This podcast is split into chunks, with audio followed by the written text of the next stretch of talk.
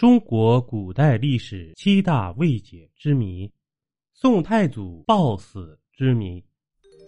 赵匡胤于公元九六零年发动陈桥兵变，黄袍加身，做了十七年皇帝。到公元九七六年便撒手归西了，正史中没有他死亡的明确记载，在《宋史·太祖本纪》中的有关记载。也只有简单的两句话：“帝崩于万岁殿，年五十，受命杜太后，传位太宗。”因此，他的死一直是一个不解之谜。一种观点是宋太宗弑兄夺位，持此说的人以《续香山野录》所记载为依据，认为宋太祖是在烛影斧声中突然死去的。而宋太宗当晚又留宿于禁中，次日并在灵柩前即位，实难脱弑兄之嫌。另一种观点认为，宋太祖的死与宋太宗无关。持此说的人引用司马光《素水记文》中的记载，为宋太宗辩解开脱。据《素水记文》记载，宋太祖驾崩后，已是四鼓时分。孝章宋后派人召太祖的四子秦王赵德芳入宫，但使者却径驱开封府找赵光义。赵光义大惊，经使者催促，才于雪下步行进宫。据此，太祖死时，太宗并不在寝殿，因而不可能弑兄。还有一种观点，虽没有肯定宋太宗就是弑兄的凶手。但认为他无法开脱抢先夺位的嫌疑。在赵光义即位的过程中，确实存在一系列的反常现象。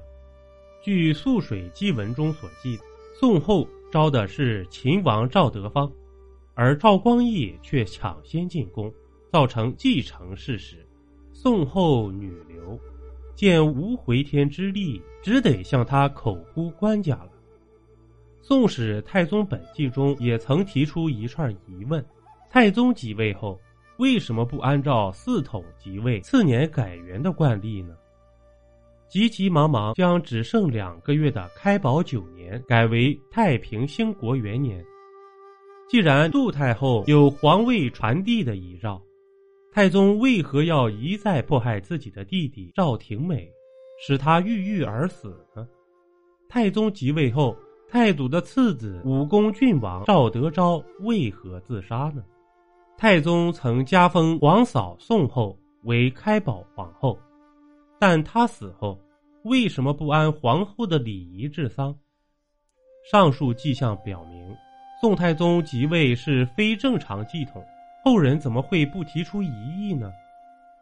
近来学术界基本上肯定，宋太祖确实死于非命。但有关具体的死因，则又有一些新的说法。一是从医学的角度出发，认为宋太祖死于家族遗传的暴狂忧郁症；另一说法承认太祖与太宗之间有较深的矛盾，但认为烛影斧声事件只是一次偶然性的突发事件，其起因是太宗趁太祖熟睡之际，调戏其宠姬花蕊夫人费氏。被太祖发觉而怒斥之，太宗自知无法取得胞兄谅解，便下了毒手。纵观古今诸说，似乎都论之有据，言之成理。然而，有关宋太祖之死，目前仍未找到确凿无疑的材料。本集播讲完毕，点个关注，订阅一下哦，下集我们不见不散。